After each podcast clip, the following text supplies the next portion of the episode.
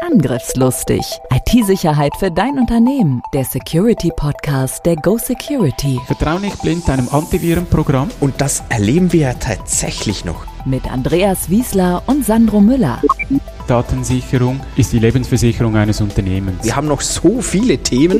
Sandro und Andreas sind die IT-Sicherheitsexperten in der Schweiz. Mit ihrer Firma Go Security sind sie die Firewall für zig Unternehmen. Seit über 20 Jahren schon. Bereit für ein neues Update? Ja, stellt euch vor, ihr nehmt einen Schluck Wasser, wie wir das jetzt auch noch gemacht haben, bevor wir die Aufnahme gestartet haben. Ihr nehmt diesen Schluck Wasser, indem ihr ein Glas füllt mit Wasser aus dem Wasserhahn und dieses Wasser vergiftet euch.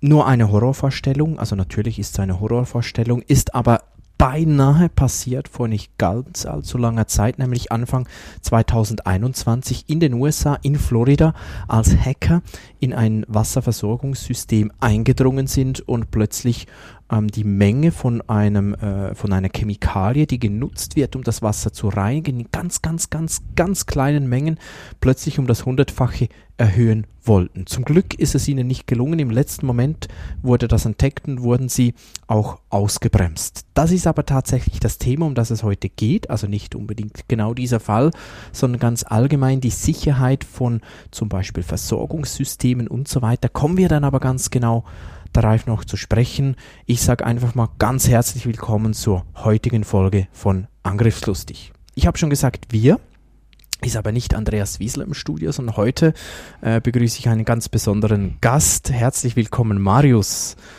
Hallo Sandro. Marius Hamburgström äh, arbeitet bei Go Security schon länger. Ähm, wie lange eigentlich, Marius? Ja, das sind jetzt ungefähr sechs Jahre bin ich jetzt hier. Bist du hier und ähm, du bist ursprünglich gar nichts äh, direkt aus der IT-Security zu uns gestoßen. Was hast du früher gemacht? Ja, also ich ursprünglich habe eigentlich meine Banklehre angefangen, habe dann aber gemerkt, dass die IT mich interessiert. Und über die Jahre bin ich zum Glück in die IT reingerutscht. Und irgendwann habe ich aber gemerkt, dass es nicht das ist, was mich hier beglückt, das ganze Leben. Und dann dachte ich, jetzt wollte ich was Neues suchen. Und äh, IT-Sicherheit hat mich schon immer interessiert. Und so hat es eigentlich angefangen, dass ich mich immer mehr mit dem Thema auseinandergesetzt habe tatsächlich immer mehr, mehr, mehr, immer intensiver. Genau. Ähm, du bist seit äh, einiger Zeit bei uns auch für den ganzen Bereich Penetration Testing verantwortlich, weil du dich da wirklich ähm, fast schon täglich äh, weiter mhm. einarbeitest. Braucht viel Zeit, oder? Zum da am Ball zu bleiben. Das stimmt, da sind natürlich immer wieder neue Sachen gekommen, aber das ist das, was so interessant ist, dass es so viele Arten gibt, um irgendwas zu umgehen. Und das ist das, was eigentlich die IT-Sicherheit auch so interessant macht. Ich wollte gleich fragen, was machst du eigentlich am liebsten? Was fasziniert dich am meisten? Ist es diese Vielfalt? Das ist diese Vielfalt und natürlich zu gucken, wie kann ich ein System umgehen, wo man eigentlich gedacht hat, dass es sicher ist. Und das ist das, was es so spannend macht. Das, was es so spannend macht, und ihr merkt schon, der Marius, das ist wirklich ein Fachmann, der, ähm, wenn ein System äh, mal eine, eine, eine Prüfung unterziehen äh, oder sich eine Prüfung unterziehen möchte, dann kommt der Marius äh, und dann wird es wirklich schwer für das System. Also wenn es da eine Schwachstelle gibt, die, die Chance, dass du die findest, die würde ich mal sagen, ist ziemlich hoch. Immer wieder auch mit kreativen neuen Ideen. Äh, da staune ich immer wieder, was da alles zum Vorschein kommt. Heute, wie schon angedeutet, auch mit der äh, Einleitungsgeschichte geht es um solche industriellen Steuerungssysteme.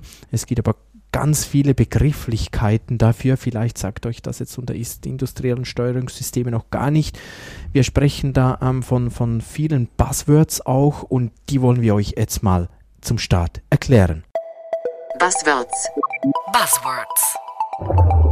Ja, das erste Buzzword ICS. Was heißt das, Marius? Ja, ICS, das steht für Industry Control System und geht eigentlich darum, dass es Systeme in der Industrie sind, die gesteuert werden. Okay, also das hört man dann auch häufig ähm, ähm, tatsächlich als Begriff ICS-Systeme oder ähm, wir verwenden ja auch den Begriff ICS-Audit beispielsweise genau. bei uns, genau. Und ein, ein anderer Begriff ist dann OT, den hört man neben IoT und IIoT auch ganz häufig. Also was ist jetzt da die Abgrenzung? Was ist was? Ja, OT ist ein bisschen so das Gegenteil von der IT. OT steht für Operation Technology und ist eigentlich die alte Welt, wo die Industrieanlagen gesteuert werden. Und wenn wir jetzt die andere Seite sehen, die IT, das kennen die Meister, da geht es wirklich um die Computer selber. Und äh, du hast ja schon angesprochen, das IoT, das sind die ganzen Sachen, wo wir haben, unsere Fitnessuhr oder wenn es eine Webcam ist, da gibt es ganz viele verschiedene Sachen. Und das Besondere ist natürlich, dass die meistens direkt mit dem Internet verbunden sind. Und äh, das ist ganz, was auch ein Problem von dem Ganzen ist. In der Industrie, da spricht man auch von IIoT und das ist eigentlich ähnlich wie IoT, nur das sind die Systeme, wo für die Industrie eigentlich gebaut sind, wo aber ähnliche Funktionen haben wie die IoT häufig ja dann auch, äh, korrigiere mich bitte, wenn das nicht stimmt, aber soweit ich das weiß, ja wirklich äh, direkt mit dem Internet verbunden, synchronisieren in irgendeine Cloud.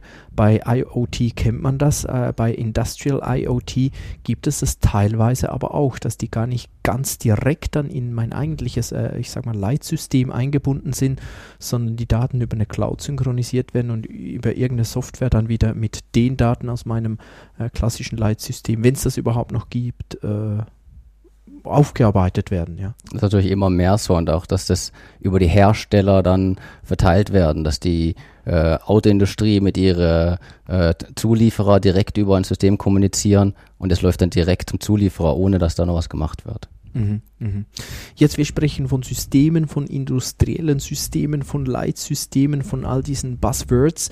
Ähm, damit sich, äh, wer jetzt noch nicht ganz richtig drin ist im Thema, damit die sich äh, noch etwas besser vorstellen können, was meinen wir damit? Was sind so klassische Beispiele für solche ähm, Steuerungssysteme? Also eins könnte zum Beispiel die Überwachung der Wasserversorgung, wo du ganz am Anfang schon gesagt hast, wo man sieht, äh, was zusammengemischt wird, um ein sauberes Wasser herzustellen. Dann gibt's andere, zum Beispiel äh, um den Strom zu steuern, also wie viel Strom wird wo verwendet, welche Weichen müssen gesetzt werden, dass dieser Strom überall gleich verteilt wird. Und ganz andere klassische Beispiele haben wir, glaube ich, auch schon angesprochen, war einmal die Autoindustrie, wo Sachen passieren, oder natürlich auch äh, eine Backstube oder sowas im großen Stil also Produktionsprozesse, wo dann quasi ähm, irgendwo ein Output kommt und der wird vom nächsten System automatisch wieder übernommen und weiterverarbeitet, ohne dass der Mensch was zutut und dass die alle miteinander sprechen und auch merken, wenn da äh, plötzlich das Brot kleiner wird, dass dann die Menge wieder erhöht wird und, und solche Dinge. Genau. Ja. ja. Also ihr seht schon, ähm, auch wenn ihr im ersten Moment vielleicht denkt, ja, habe ich wenig Berührungspunkte, zumindest im privaten Leben habt ihr so indirekt richtig viel Berührungspunkte, denn ich denke, ähm, wir sind heute sehr stark von der Industrie abhängig und wenn mal angenommen von heute auf morgen diese Systeme es gar nicht mehr gäbe oder die nie erfunden worden wären, würde unser Leben schon ganz anders aussehen, oder Marius? Ja, man muss nur vorstellen, Strom würde mal ausfallen und nichts mehr würde gehen. Da hat man nichts mehr. Und wenn dann die ganzen Industrieanlage, wo Brot und alles backen, automatisiert, wir könnten gar nicht die Mengen produzieren, die wir heutzutage brauchen. Also jetzt kommt die, die wichtigste Frage heute überhaupt, Marius. Was war zuerst da, der Strom oder das Leitsystem? das wäre jetzt so eine Huhn-Ei-Frage, oder? Weil es braucht ja wieder Strom für das Leitsystem. Um okay, aber das ist ja übrigens tatsächlich, ähm, äh, war jetzt natürlich ein bisschen als äh, Witz gemeint, ist aber tatsächlich nicht ganz unwesentlich bei äh, Stromversorgen. Also die müssen da schon ein System haben, um ihr ein System, einen Prozess haben, um ihr System wieder hochfahren zu können, wenn, wenn das äh, sowas passieren sollte. Wenn der Strom weg ist. Wenn der Strom weg ist, weil sie zuerst Strom brauchen, um das System hochzufahren, um wieder Strom zu erzeugen und verteilen. Aber man muss natürlich sehen, ist dass, so, oder? Ja, ja, musst du ja sehen, dass vieles von den Sachen auch noch mechanisch ist. Die haben so vieles automatisiert, aber es gibt auch mechanische Weichen, wo sie dann von Hand umstellen müssen, wo das dann wieder in Gang bringt oder wo beides möglich ist. Genau. Wo, wo, mechanisch oder, oder elektromechanisch und eben auch automatisiert möglich ist.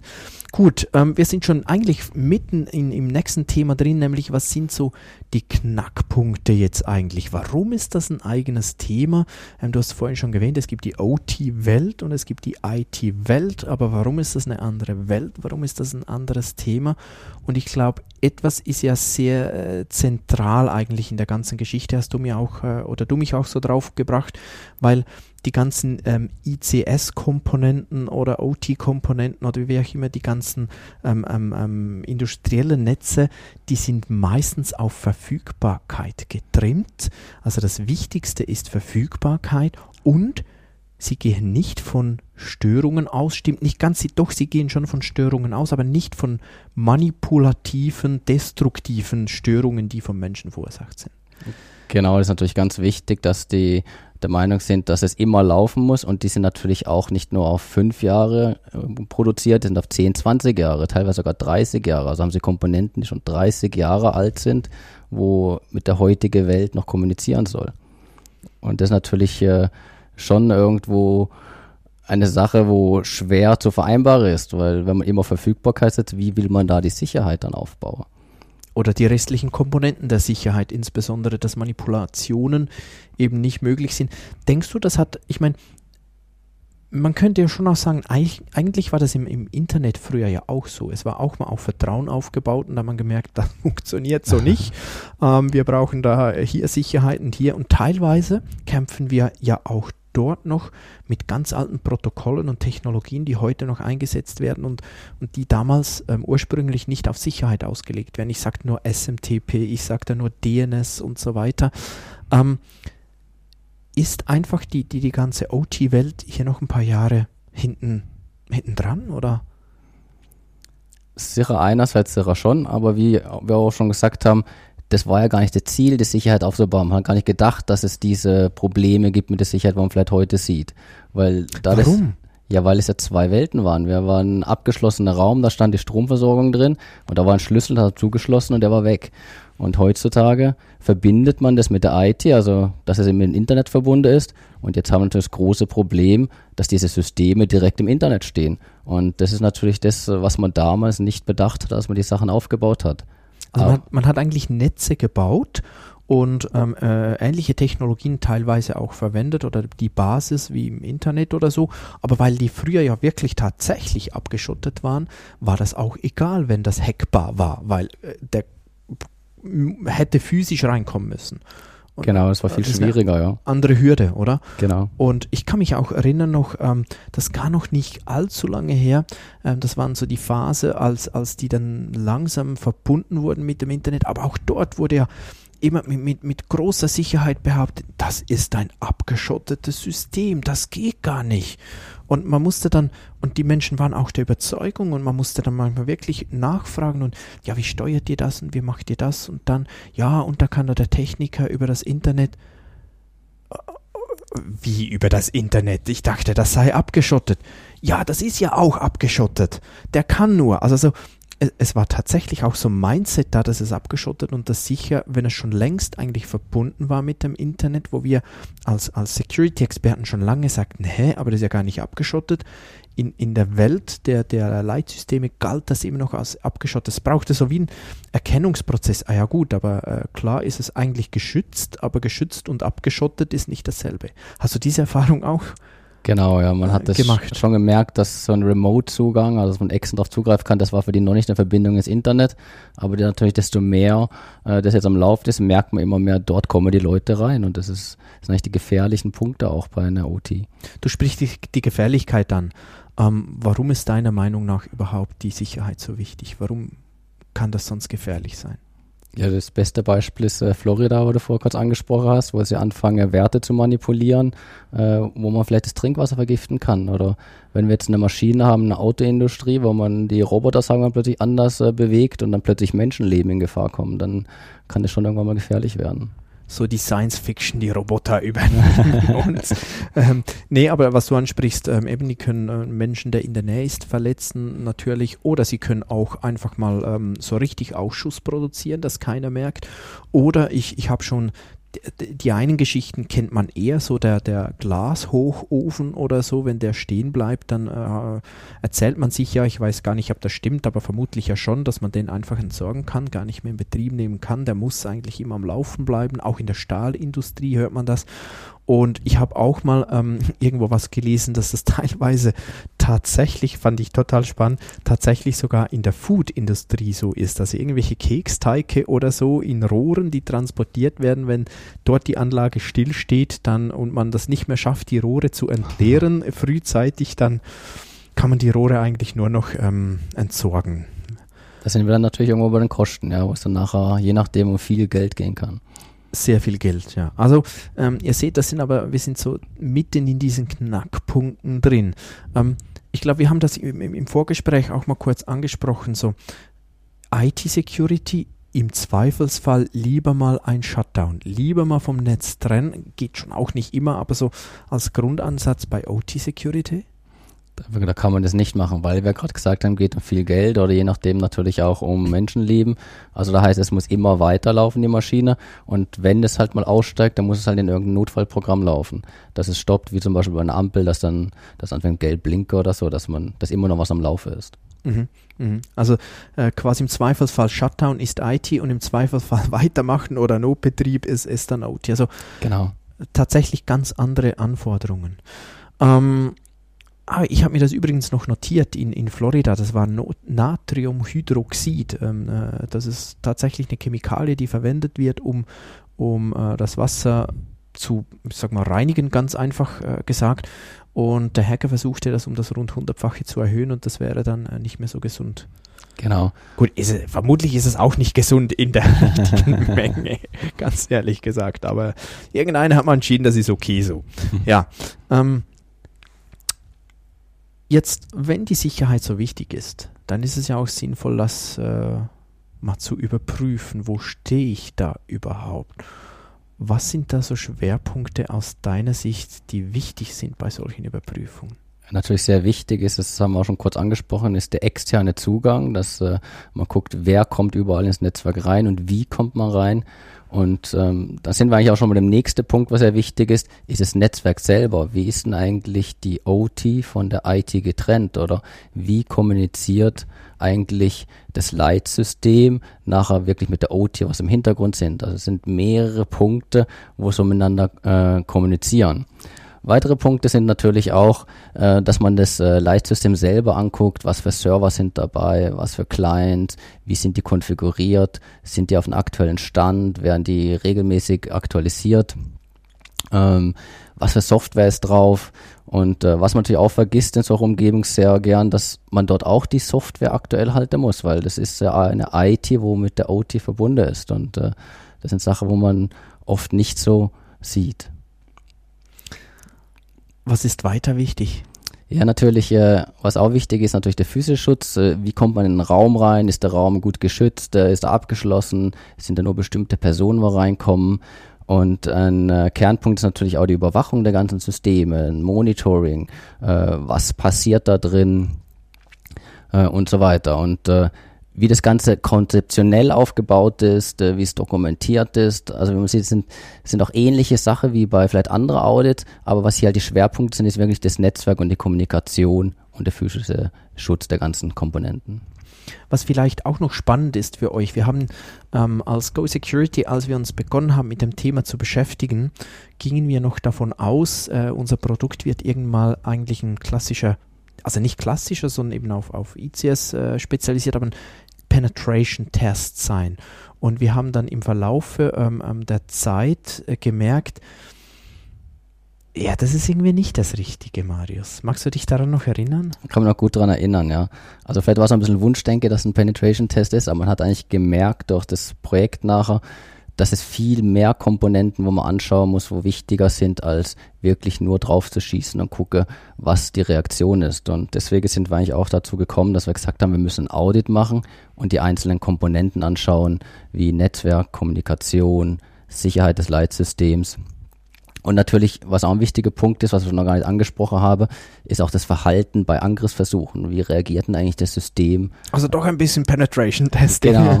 Also es ist nicht ein reines Audit, es ist wirklich ein Mix aus Penetration Test und Audit, aber ein Großteil davon ist ein Audit. Mhm. Mhm. Was ist aus deiner Sicht schwieriger? IT? Äh, jetzt aus, in Bezug auf Sicherheit natürlich. IT oder OT?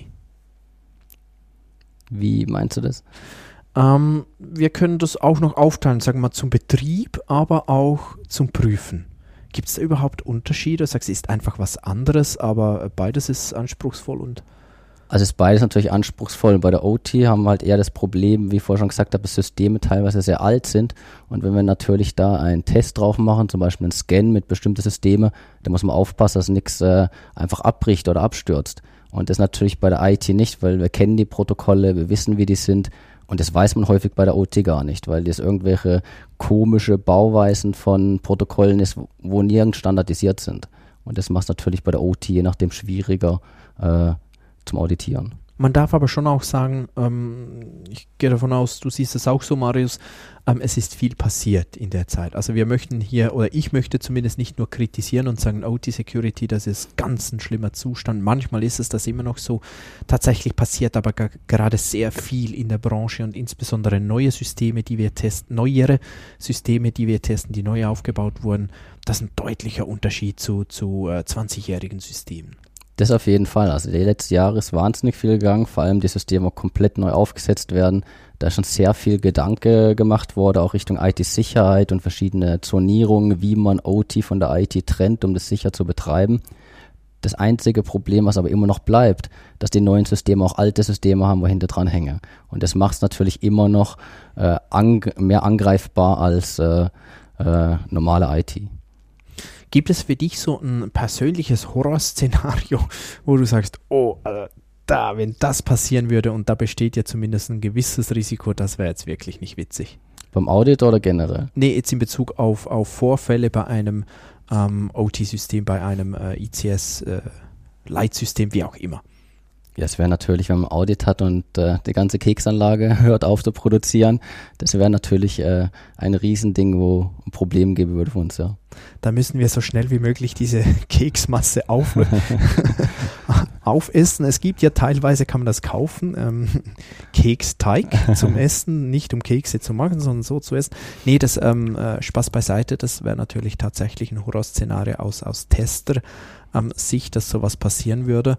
Und deshalb ist es ja auch sehr, sehr wichtig, diese Tests sehr sorgfältig ähm, zu planen, sehr vorsichtig zu planen und hier im Zweifelsfall dann eben äh, lieber mal nicht ähm, loszu, loszuschießen mit all diesen Scannern und Tools, oder?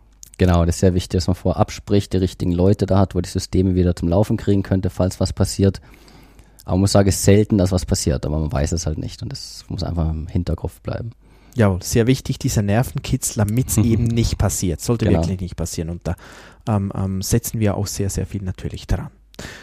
Ja, Marius, vielen Dank für deine Zeit, dass du hier uns mal was erzählt hast ähm, über, über deine Sicht auf, auf OT Security, auf ICS Security. Wie, wie, wie nennst du es? ICS Security. ICS Security, okay, bleiben wir zum Schluss noch dabei. Ähm, ICS Security, vielen Dank, hast du uns da einblicken lassen, was äh, du schon äh, für Erfahrungen hast, wie du das Ganze siehst. Und damit kommen wir bereits zum Fazit. Schreib dir das auf die Festplatte. OT ist nicht gleich IT. Es gibt andere Anforderungen und Voraussetzungen. Die Sicherheit von industriellen Steuerungsanlagen ist meist sehr, sehr wichtig, wird dennoch häufig stiefmütterlich behandelt. Hier besteht noch großer Handlungsbedarf. Es ist ein großer Wandel auch bei Herstellern und Lieferanten im Gange. Ja, das war es schon wieder mit Angriffslustig. Vielen Dank, war dir dabei. Ganz herzlichen Dank an Marius. Schön, dass du hier warst. Wenn es euch gefallen hat, dann hinterlasst uns gerne eine Bewertung, abonniert den Kanal und wir freuen uns, wenn ihr das nächste Mal auch wieder dabei seid. Macht's gut, bleibt gesund, tschüss. Tschüss. Angriffslustig IT-Sicherheit für dein Unternehmen. Der Security Podcast der Go Security. Wie schütze ich mich vor Cyberkriminellen? Welche Passwörter sind sicher? Und was kann passieren, wenn ich gehackt werde? Bleib dran, abonniere jetzt den Podcast. Mehr Antworten gibt es in den nächsten Folgen mit Andreas Wiesler und Sandro Müller. Weitere Updates und Tipps auf gosecurity.ch.